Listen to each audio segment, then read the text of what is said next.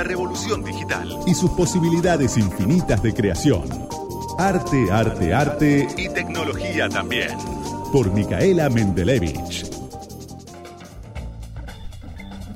Santi, Santi, Santi. Se vendió una obra de arte digital en Christie's por 70, 70 millones de dólares. Sentémonos, Se- 70 sí, monos. seten- se- sí, 70 monos. 70 millones de dólares. ¿Qué pasó? ¿Cómo se vendió una obra de arte digital por 70 millones? Son varios Dalí, para que te des una idea. Un par de... Decime un artista que te guste mucho. Bueno, seguro son dos o tres cuadros de esa persona. Eh, estamos hablando de una cifra desorbitante, porque en general son tan grandes las cifras de, de arte cuando que nunca sabes muy bien. Bueno, es más que un Monet, es más que una- un dibujo de Da Vinci, o sea, estamos hablando de una cifra descomunal, es uno de los tres artistas vivos más caros que hay hoy en el mundo y no lo conoce nadie, porque te voy a decir quién es y no vas a saber quién es. Se llama quién es? Bipli. ¿Quién? Bipli. ¿Quién no, te no, ¿sabes conoce? Bipli? Bueno, Bip- el nombre de Bipli es Mike Winkelmann. ¿Qué pasó? Para, para, ¿es el correcaminos? Sí, Bipli.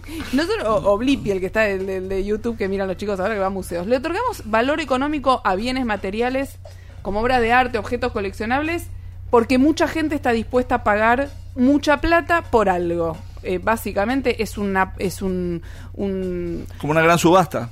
Bueno, en Christie's cuando se subasta algo, lo que quiero decir es ¿por qué, se, ¿por qué se subasta una chancleta que perteneció a Madonna? Porque alguien está dispuesto a pagar mucha plata Claro. por una chancleta que perteneció a Madonna. ¿Por qué se vende por mucha plata un cuadro de eh, Bansky, del, que, del artista que hace arte callejero? Porque alguien o muchas personas están dispuestas a pagar mucha plata por eso. Hay una teoría sociológica del arte que dice eso, que arte es lo que la gente llama arte y es lo que la gente está dispuesta a pagar por eso eh, objetos coleccionables, arte, eh, tarjetas de béisbol, o sea, pensá en todo lo que se puede vender en Christie's, en Sotheby's, en estas casas de subasta, porque la gente está dispuesta a pagar por eso, porque hay alguien que lo quiere tener y por eso vale mucha Pero plata. ¿qué clase de gente la que va a ese tipo de, de lugares? A- no, a- todos los millonarios del mundo. Y, y además hay una manera de, subas- de, per- de participar de la subasta por teléfono. Y de hecho, esta subasta la vieron 22 millones de personas por internet. Fue otro de los récords Ah, que fue batió. online.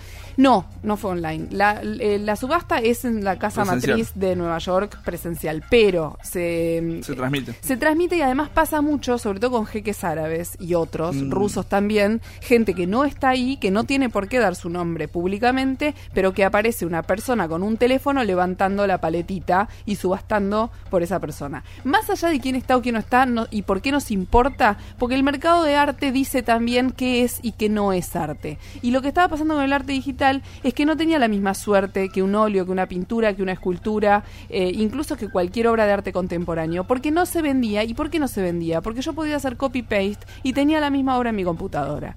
Es al- en realidad el desafío empezó cuando se empezó a vender fotografía, pasaba un poco con los grabados, pero en la medida en la que yo quiero vender algo, que lo podés tener vos exactamente igual, ¿por qué me vas a pagar un montón de plata para tenerlo? Entonces el arte digital no se podía vender. Y esta hora, este... ¿Qué pasó? ¿Por qué se empezó a poder Claro, vender? y, y cómo, ¿Qué es? ¿cómo es? ¿Qué es déjame contarte todo de a poquito.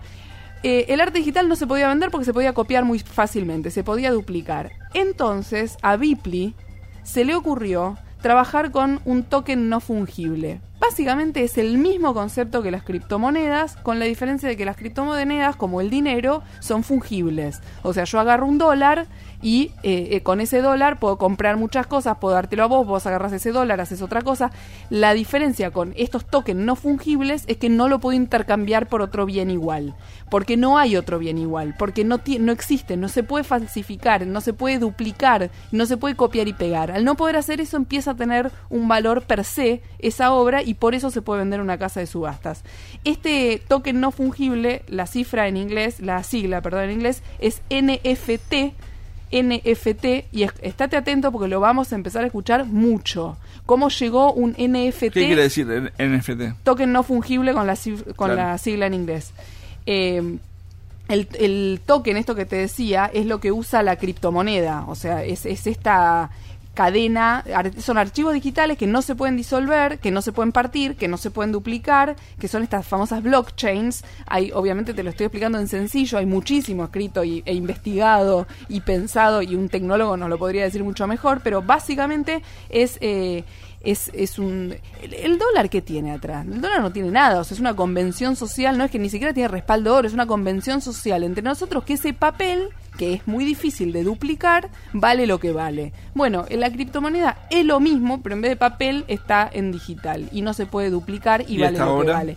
Y esta obra es lo mismo que un dólar o que una criptomoneda y con, con la diferencia de que en verdad no es lo mismo, ahora te voy a explicar cuál es el valor cultural o el agregado cultural que tiene, pero lo interesante es que no se puede duplicar, que está, en realidad vos tenés la contraseña, ¿qué pasa si el dueño que pagó 70 millones de dólares se muere mañana? Ojalá que no, no estoy diciendo nada horrible, digo, ¿qué pasa si esa persona fallece? ¿Cómo hereda un hijo de esa persona esa obra? Bueno, tiene que tener la contraseña o no la puede habilitar nunca más.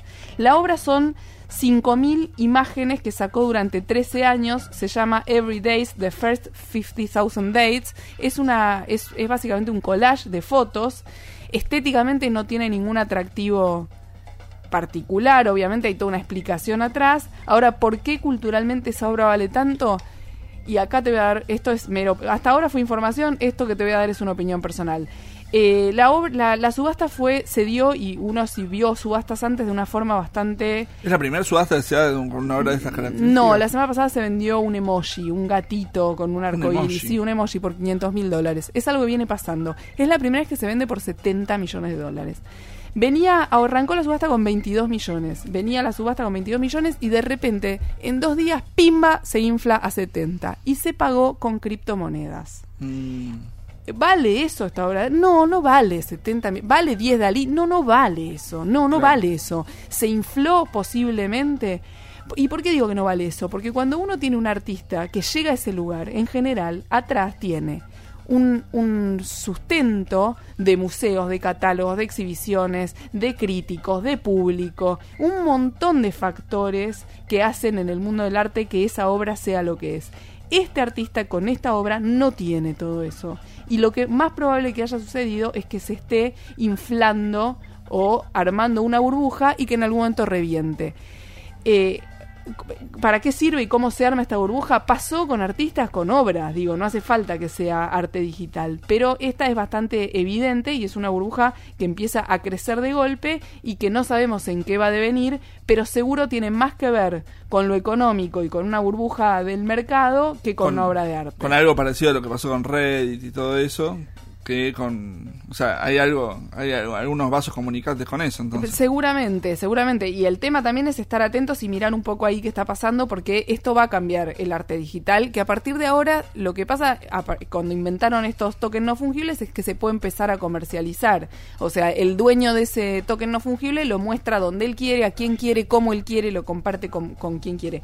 Y esa obra no se puede duplicar, la puede tener en una pantalla Pero la en su puede ver casa. alguien, por más que no... Sí, él la muestra. Es de Ah. él, es lo mismo que si tuviera un papel en un cajón, o sea, es Claro. lo mismo que si yo tuviera un, un- un- un- si yo me guardara, uso el ejemplo de Dalí porque me parece como muy impactante que valga más que 10 Dalí, pero como si yo me la guardara en un cajón. Eh, pero ha pasado con otros artistas, si querés algún día te cuento cómo se inflaron otros artistas. Ahora, ¿por qué digo que para mí esa obra no vale 70 millones de dólares? Porque si mañana Bipli, o el que la haya comprado en verdad, Bipli no, la, la vende, hay que encontrar un comprador por 70 millones de dólares. Y si no, lo que vendió Christie's por 70 millones de dólares no vale 70 millones de dólares. O sea, en una obra de arte es tan importante el valor de una venta como el valor de reventa. Y es muy posible que en breve esta obra no tenga ese valor de reventa. Muy bien, Micaela Mendelevich, este, con la columna de, de arte y tecnología, acá en Radio con Vos.